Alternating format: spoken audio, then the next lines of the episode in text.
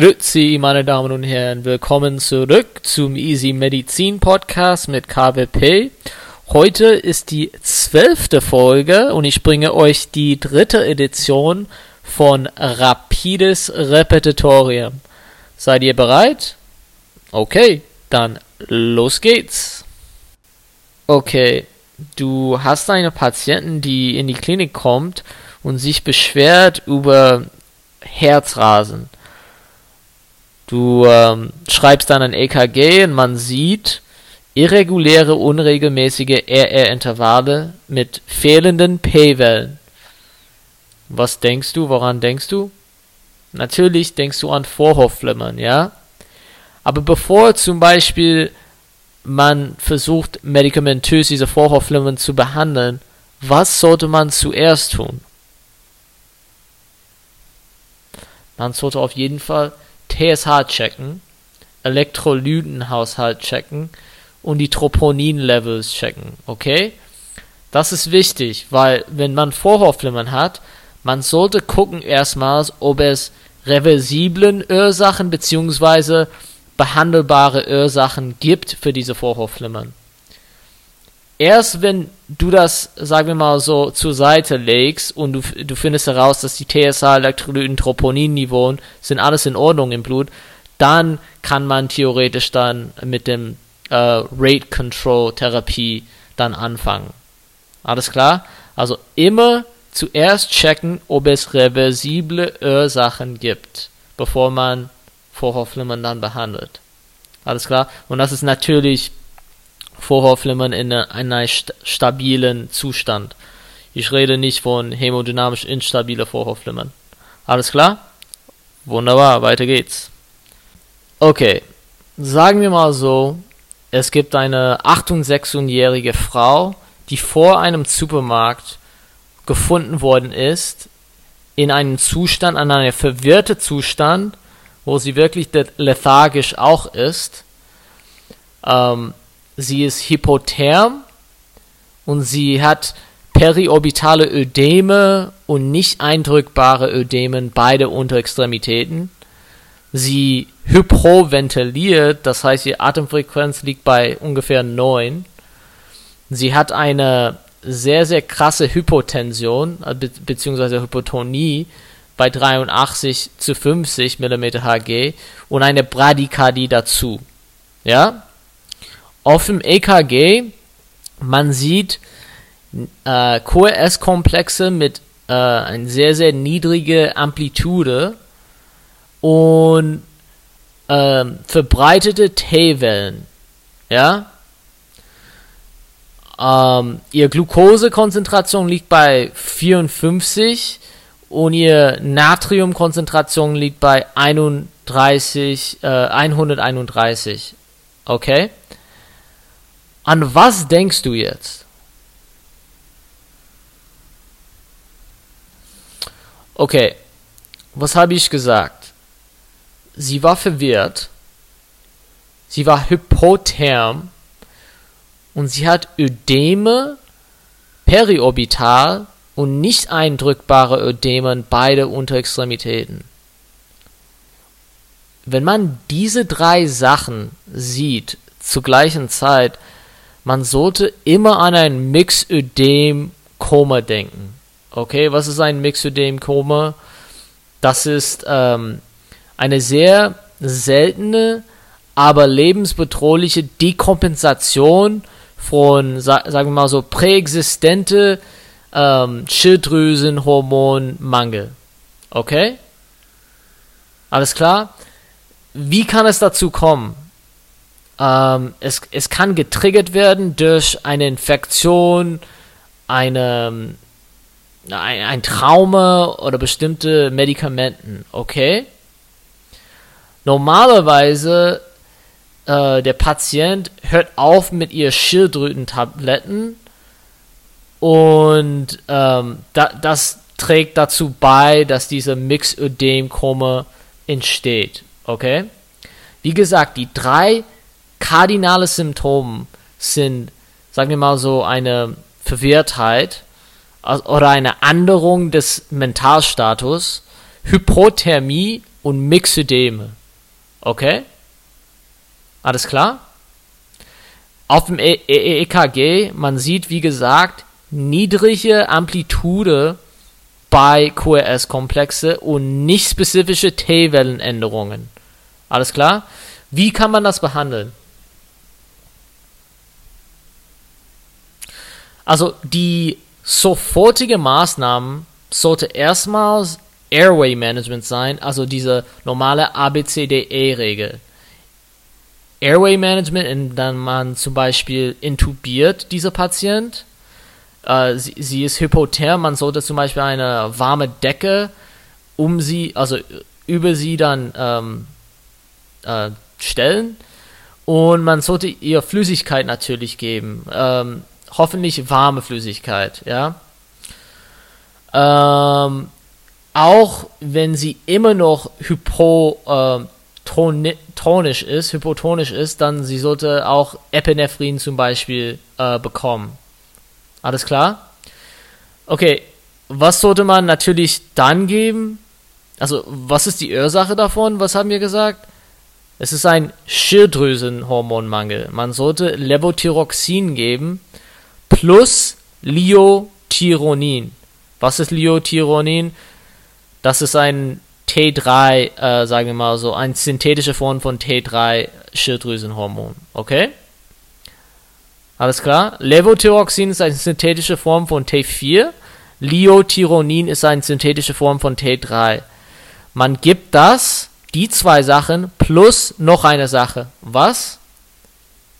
Hydrocortison. Okay?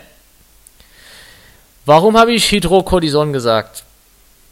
Weil, wenn es ein Mixödem geht, manchmal es ist auch verbunden mit einer ähm, Adrenalinsuffizienz.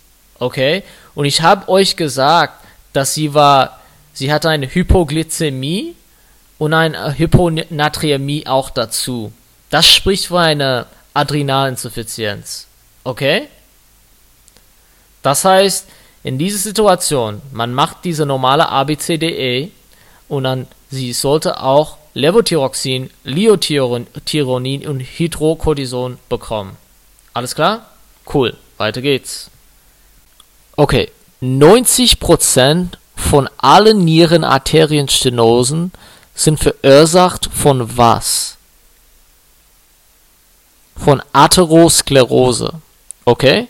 Von Atherosklerose und welche Bevölkerungsteil, sagen wir mal so, äh, wird am meisten betroffen? In, in diesem Fall Männer, die älter als 50 Jahre alt sind. Okay? Jetzt, die andere 10% von Nierenarterienstenose, die nicht, sagen wir mal so, von Atherosklerose ähm, zustande kommen, sind verursacht von was genau? Fibromuskulare Dysplasie. Fibromuskulare Dysplasie. Und welcher Teil der Bevölkerung ist am meisten betroffen? Frauen, die jünger als 50 Jahre alt sind. Okay? Jetzt, hier ist ein Trick.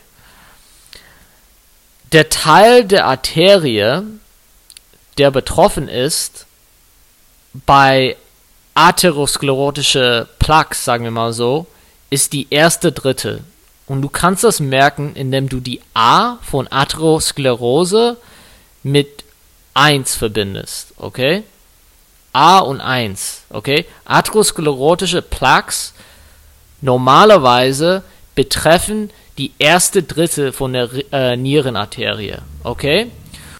Und dann die Be Bereiche der Nierenarterie, die betroffen sind im Setting von fibromuskuläre Dysplasie, sind die, der, das zweite Drittel und das dritte Drittel der Nierenarterie, okay?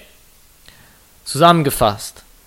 Im ersten Drittel der Nierenarterie würde man ein, im Setting von Nierenarterienstenose, würde man eine atherosklerotische Plaque erwarten, wenn diese Drittel betroffen ist.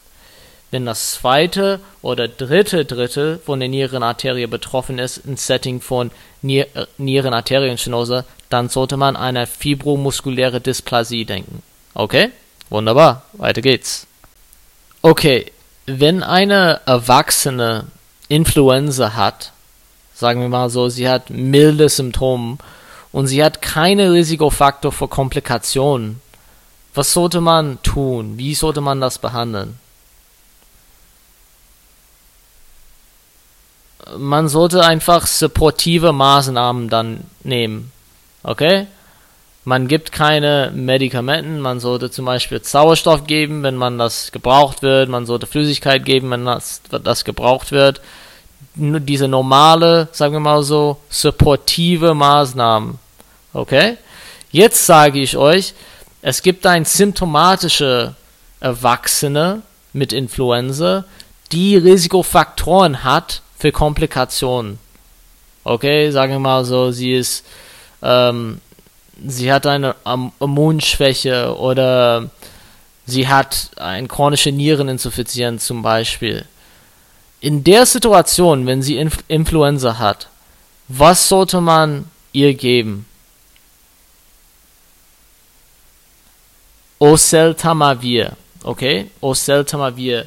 Es ist eigentlich ein Neuroaminidase-Inhibitor oder Hämmer und es verhindert, dass die Zelle, die betroffen ist schon mit dieser ähm, virale Partikeln, nicht diese virale Partikeln ins ähm, systemischen Kreislauf oder ins Blut ähm, rausbringt, okay? Neuroaminidase ist wichtig für die, sagen wir mal so, diese Knospung oder diese Ausknospung von dieser virale Partikel aus der Zelle ins Blutbahn, ähm, okay? Und wenn das verhindert wird oder blockiert wird durch Ocel Oseltamivir, es führt dazu, dass diese virale Partikel nicht mehr, sagen wir mal so, ins Blutbahn geht und andere Zellen ähm, betreffen können oder infektieren können. Ja? Alles klar? Weiter geht's. Okay, eine Patient hat eine EBV-Infektion gehabt vor vier Wochen, okay? Es ist abgeheilt, sie ist, sie ist wieder gut. Seit vier Wochen ist sie wieder gut, okay? Aber jetzt, vier Wochen später, sagen wir mal so, sie hat eine niedrige Haptoglobin im Blut. Okay? Die Haptoglobin-Konzentration ist niedrig. Was hat das verursacht?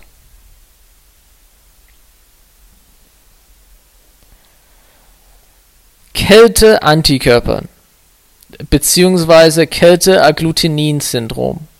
Okay? Wenn ein Patient, sagen wir mal so, ein EBV-Infektion hat oder zum Beispiel auch Mykoplasmen-Infektion gehabt hat, es kann dazu kommen, dass ähm, Antikörper von EGM-Typ äh, entwickelt werden im Körper und bei Kältetemperaturen ähm, sie werden dann aktiviert und binden an Erythrozytenoberflächen. Okay, und sie bewirken dann eine Hämolyse. Okay? So, denk immer daran, wenn es eine stattgehabte EBV-Infektion gäbe oder ein, ein stattgehabte Mykoplasmeninfektion, wenn mehrere Wochen danach man sieht eine zufällige Hämolyse oder ein, ein plötzliche Hämolyse, denk immer an dieses Syndrom, dieses Kelter-Glutenin-Syndrom. Alles klar? Und wie kann man das therapieren?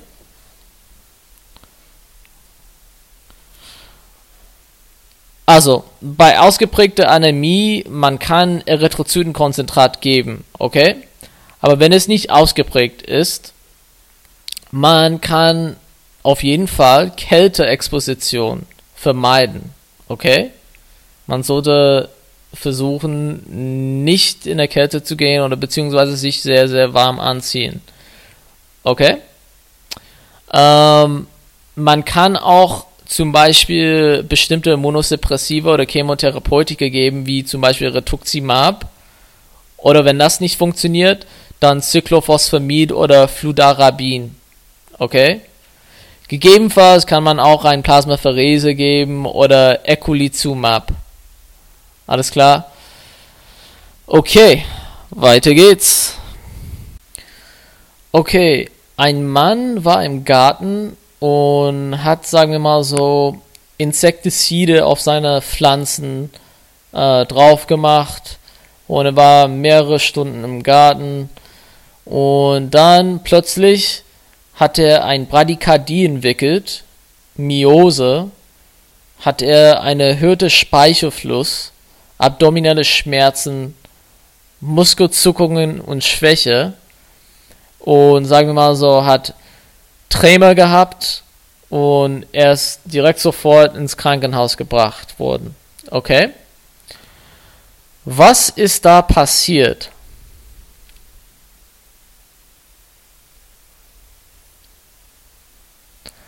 Das ist ein Phosphorsäureester bzw. Alkylphosphat-Vergiftung äh, gewesen. Okay? Man, man hat diese Molekül in Insektizide, Fungizide ähm, und es wird aufgenommen über die Haut, Schleimhäute bzw. Respirations- und Gastrointestinaltraktes. Okay? Was macht dieser Alkylphosphat? Und, und für was spricht diese Symptome, die er hat? Ich habe gesagt Bradykardie, Diarrhoe, abdominale Schmerzen, erhöhter Speichelfluss, Muskelschwäche, Zuckungen, Angst, Ruhelosigkeit. Wofür spricht das? Das spricht für Cholinerges-Syndrom, okay? Cholinerges-Syndrom. Und sagen wir mal, oder sagst du mir, was hat dieser Alkylphosphat gemacht? Es hat Acetylcholinesterase irreversible gehemmt. Okay? Das heißt, anstatt dass die ähm, Acetylcholin in den Synaps äh, abgebaut wird durch Acetylcholinesterase, es bleibt einfach in Synaps stehen und es bindet immer wieder bindet an diese Rezeptoren. Es wird dazu eine Cholinergic-Syndrom. Okay? Es wird zu einem Cholinergic-Syndrom. Und was kann man geben, um das zu, äh, sagen wir mal so, zu behandeln? Man kann zwei Sachen geben. Man kann Atropin geben, was eigentlich eine Acetylcholin äh, Rezeptorhemmer ist. Oder, oder beziehungsweise und kann man Pralidoxamin geben. Was ist Pralidoxamin?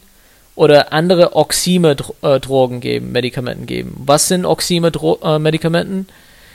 Die sind dazu da, Acetylcholinesterase zu reaktivieren. Okay? Das wirkt genau gegen diese Alkylphosphaten. Okay? Also man kann das mit äh, Atropin oder Oxime behandeln. Alles klar? Weiter geht's. Schnelle Frage. Was sind die drei Konsequenzen von Ulcus-Krankheit? Beziehungsweise peptisches Geschwür. Was sind die drei Konsequenzen?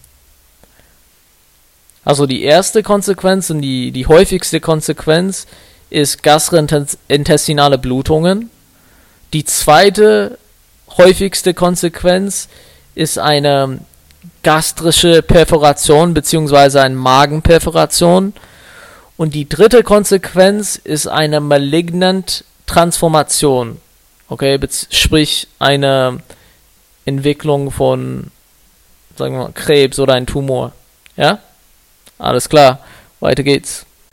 Okay, eine interessante Frage, das eigentlich klinisch relevant sein kann für dich in Payout zum Beispiel. Keine Ahnung. Es gibt einen 52-jährigen Patienten, äh, die eine Diabetikerin ist.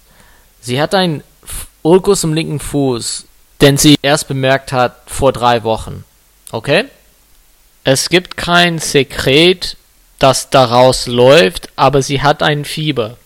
Also Ulkus seit drei Wochen mit keinem Sekret, aber sie hat Fieber. Ähm, Der Ulkus mit einer metallen Sonde wird äh, untersucht und man kann das, de, de, den Knochen tasten mit, mit dieser metallen Sonde. Okay? Die Patienten dann braucht was? Ein chirurgisches Debridement. Okay? Und sie wird dann intravenös Antibiotika dann kriegen. Okay?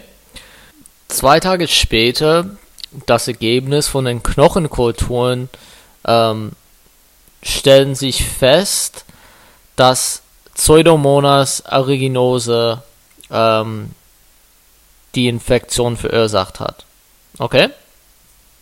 Jetzt, der Patient wird entlassen, aber zu Hause, sie, sie muss sechs Wochen lang intravenöse antibiotische Therapie bekommen. Okay?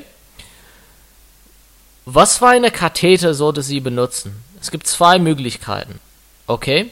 Ein SICK, das ist ein centrally, centrally inserted central catheter, zum Beispiel ein ZVK, oder ein PIC, ein peripherally inserted central catheter. Was ist ein PIC? Es gibt verschiedene PIC-Orten, aber eine beliebige PIC-Site zum Beispiel ist die Vena basilica man bringt die Katheter rein, eine Vena basilica, und die Katheter ist so lang, dass es bis zur äh, Superior Vena cava gelangen kann. Okay? Okay, in dieser Situation sollte man ein SICK oder ein PIC benutzen. Man sollte ein PIC benutzen. Warum? Weil im Vergleich zu ein SICK, es hat eine niedrige Infektionsrate niedrige Komplikationsrate. Das heißt zum Beispiel, wenn man ein ZVK liegt, äh, es gibt ein, ein Möglichkeit, sagen wir mal so, dass die, keine Ahnung, ein, eine Arterie durchgestochen wird und dass es zu einer Blutung kommen kann. Oder zum Beispiel die, dass das Lungengewebe gestochen wird zu einer ähm, äh, Pneumothorax kommen kann. Ja? Das heißt, das ist erstmal zwei Sachen, die besser sind bei PIC. Eine andere Sache ist äh, die Gemütlichkeit des Patienten. Wenn ein Katheter direkt von dem Nacken rauskommt, das ist einfach ungemütlich, ja. Also diese drei Sachen sprechen für ein PIC. Aber im Vergleich zu einem SICK oder ein Central Inserted äh, Central Catheter, was ist, sagen wir mal so, ungünstig wenn man ein Pick hat im Vergleich zu einem Sick. Es gibt eine höhere Thrombose-Risiko äh, bei einem Pick. Warum ist das so? Weil bei einem Pick die Länge der Katheter ist länger als bei einem Sick. Und wenn die Länge der Katheter so lang ist, das heißt, es gibt eine größere Kontaktfläche zu den endothelialen Zellen. Okay, und das führt dazu, dass es ein erhöhtes Risiko gibt, endotheliale äh, Verletzungen oder Schädigungen zu verursachen, was zu einer, sagen wir mal so, eine Initiation der Koagulationskaskade führen kann. Okay? Ein anderer Grund ist, dass es gibt ein höhere Katheter zu Vene Durchschnitt äh, Verhältnis. Was bedeutet das? Zum Beispiel der Durchmesser der Vena basilica ist ziemlich klein, zum, zum Beispiel im Vergleich zu der Vena subclavia oder der Vena jugularis. Okay? Und die Katheter deckt mehr von der Durchmesser der, der Vena basilica in einem Pick im Vergleich zu zum Beispiel Vena jugularis. Okay? Das heißt, dass es so eine Stase führen kann in Vena basilica, wenn das Blut da durchläuft, weil der Katheter ist fast so groß wie die Vene selbst. Ja? Und natürlich, Sie kennen Virchows Trias, das ist ähm, Stase, Hyperkoagulabilität und natürlich äh, endotheliale äh, Schädigung. Okay? Diese drei Sachen. Und ähm, natürlich, wenn man einen Pick hat, man hat diese Stase wegen dieser höhere Katheter zu Vene äh, Durchschnittverhältnis und man hat diese endotheliale Schädigungen wegen dieser Länge der Katheter. Okay? Alles klar. Das heißt, es hat ein erhöhtes Risiko für eine Thrombose, ein PIC im Vergleich zu einem SICK. Jedoch ein Pick in dieser Situation sollte immer noch benutzt werden, wegen die anderen drei Sachen, die ich schon vorher erwähnt habe. Zum Beispiel höhere Infektionsrate bei einem SICK, höhere äh, Komplikationen bei der Prozedur und eine schlechtere, sagen wir mal so, Gemütlichkeit der Patienten.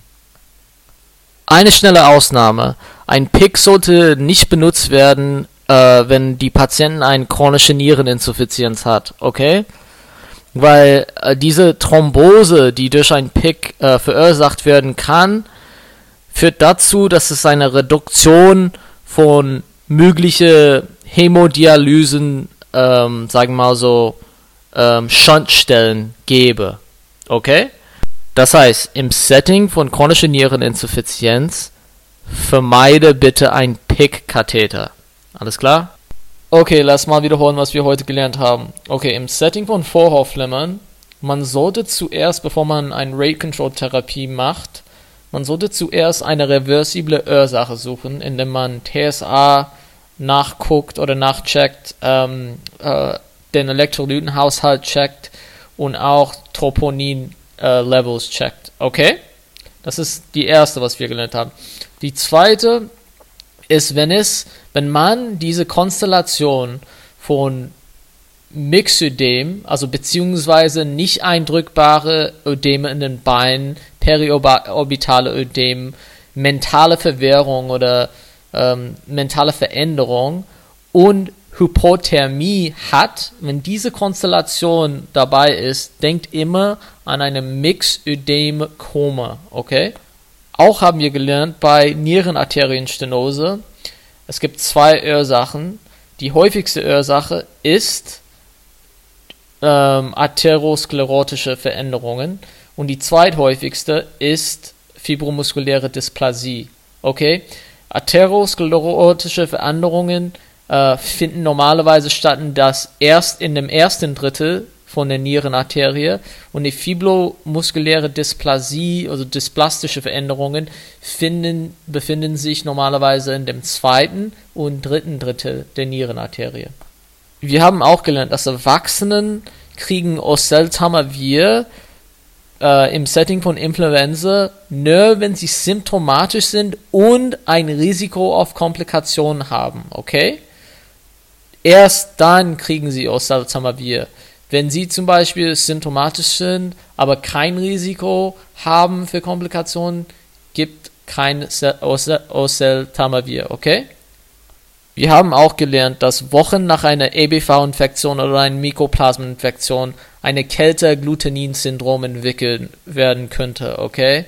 Und in so einer Situation erwartet man ähm, hämolytische Zeichen wie natürlich Anämie und einer niedrigen Haptoglobin. Okay? Wir haben auch gelernt, dass Alkylphosphaten zum Beispiel zu einer, ähm, sagen wir mal so, ein cholinerges Syndrom führen kann. Okay, oder können. Ja? Und wie behandelt man das? Mit Atropin und Oxime. Okay? Alles klar? Wir haben auch gelernt, dass die drei Konsequenzen von äh, äh, Magenulkus sind gastrointestinale Blutungen, Perforation und Transformation zu einer Malignität. Okay? Und zu allerletzt haben wir gelernt, dass PIC-Kathetern, Peripherally Inserted Central Catheters, sind bevorzugt über ähm, SICK-Kathetern, Centrally Inserted Central Catheters im Setting von einer langfristigen, ähm, sagen wir mal so, Katheterbenutzung. Ich weiß äh, nicht, wie man das sagt auf Deutsch. Aber weil sie haben weniger, sagen wir mal so, ähm, Risiko für eine Infektion. Sie haben eine ähm, niedrige Komplikationsrate bei der Prozedur und sie sind einfach gemütlicher als ein zentral gelegenen Katheter. Okay? Aber sie haben ein erhöhtes Thromboserisiko.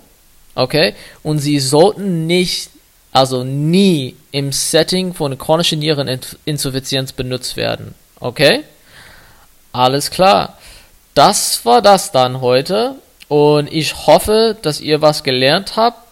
Vergesst nicht, ähm, diesem Podcast zu folgen auf Spotify. Und bitte gib mir Feedback. Mein E-Mail ist amir, amir, k, p-a-n-a-h, at aol.com. Amir, k, p-a-n-a-h, at aol.com. Bitte gib mir Feedback, damit ich weiß, ob diesen, dieser Podcast euch hilft oder nicht. Ähm, vielen Dank für das Zuhören und bis zum nächsten Mal. Tschüss.